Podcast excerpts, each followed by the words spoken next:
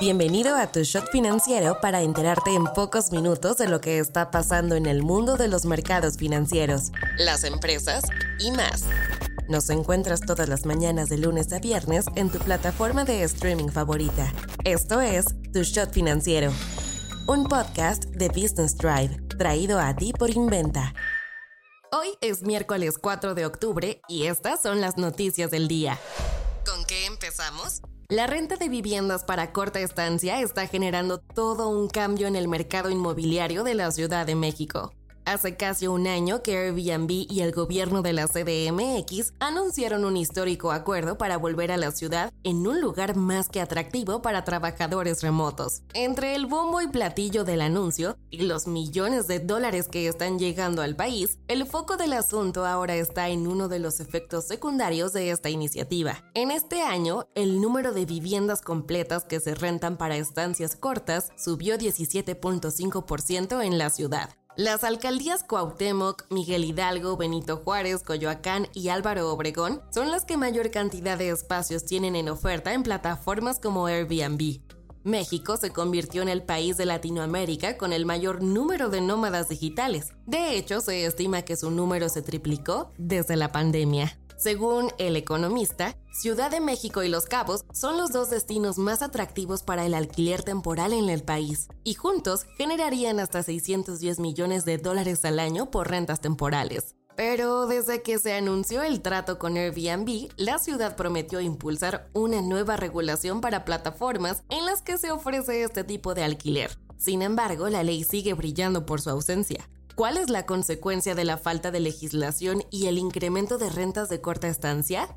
Que hoy la Ciudad de México está viviendo una mezcla de gentrificación con poca vivienda disponible, lo cual está causando un efecto que para muchos chilangos no es nada benéfico. Para darte una idea, entre enero y junio de este año, el precio de las rentas subió 13.63% en promedio en toda la capital, pero sin duda la alcaldía Cuauhtémoc es la que ha visto el mayor aumento, pues las rentas se han disparado hasta en un 34.5% de acuerdo con datos del sitio de rentas Inmuebles 24. Según el sitio global de búsqueda de inmuebles Trovit, Airbnb solía ser la forma más barata para rentar vivienda temporal en la Ciudad de México, pero la realidad cambió y ahora ya hasta es 57% más cara que las opciones tradicionales.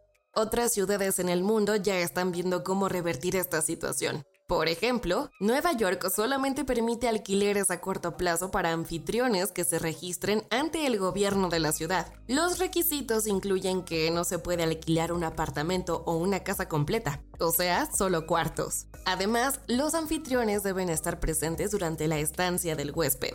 También tenemos el caso de Florencia, en Italia. La corona de la Toscana acaba de prohibir este tipo de rentas dentro de su centro histórico, luego de que las rentas residenciales se dispararon un 42% en los últimos 7 años. Nuevas tendencias. Walmart entró al mundo de la salud con su primer centro médico en México. Walmart de México ya no solo es un lugar para comprar despensa, ahora también sirve para asistir a consultas con médicos internistas, pediatras, psicólogos, dentistas, así como obtener diagnósticos médicos a través de servicios de rayos X, electrocardiogramas y hasta estudios de laboratorio. Sí, aunque usted no lo crea. La compañía minorista abrió su primera unidad de servicios médicos en el país, la sucursal está ubicada dentro del supermercado que la cadena tiene en Plaza Oriente, un centro comercial de la Ciudad de México. Los centros de servicios médicos de Walmart estarán operados por Jack Nathan Health, una empresa canadiense de healthcare. ¿Y por qué entrarle al mundo de la medicina? Walmart no es ajeno a este sector. En Estados Unidos ya tenía varias sucursales en Texas, con planes de expansión a Phoenix y Kansas City. En México ya tiene 1.500 farmacias y 500 consultorios dentro de sus tiendas. La nueva apuesta de la empresa nos confirma que estamos entrando a un nuevo mercado de la salud, que ya está bautizado como el Retail Health, o centros de salud ubicados dentro de tiendas minoristas. Amazon es el gran participante luego de hacer compras multimillonarias de compañías médicas en los últimos años, pero Walmart le ganó los primeros pasos en el mercado mexicano. Inventa Financial Services es una empresa mexicana creada en el 2010 en la Ciudad de México, con el propósito de brindarle a personas y empresas un respaldo financiero sólido, como arrendamiento puro, factoraje, crédito pyme y seguros para desarrollar sus proyectos empresariales, personales y o profesionales por medio de un trato personalizado y sin trámites complicados. No te vayas sin saber estas. Soriana le hizo saber a su público inversionista que el martes abrió la cartera y desembolsó 450 millones de pesos para comprar 30 millones de sus acciones a un precio de 15 pesos cada una. Los títulos comprados representan el 1.67% del capital social de la compañía. La empresa de energía brasileña Coppel anunció un nuevo fondo de inversión en asociación con Vox Capital. La idea es utilizar el dinero para financiar a 15 startups que estén liderando la carrera de la transformación energética en América Latina.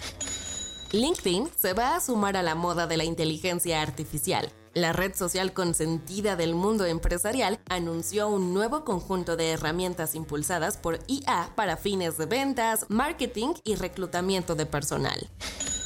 La rebelión de un grupo de republicanos hacia su líder en la Cámara de Representantes funcionó. Ayer se votó una moción para remover a Kevin McCarthy del cargo. La propuesta fue aprobada por 216 votos contra 210, pues los demócratas se negaron a acudir al rescate de McCarthy. Bueno, eso y que ocho congresistas republicanos le dieron la espalda a su propio compañero.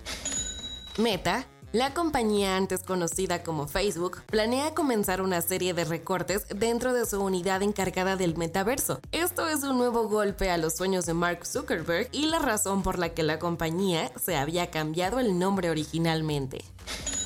Soy Daniela Anguiano y esto fue Tu Shot Financiero. Nos escuchamos mañana. Tu Shot Financiero es una producción de Business Drive. El guion está a cargo de Nino Pérez y la producción es de Daniel Bri López.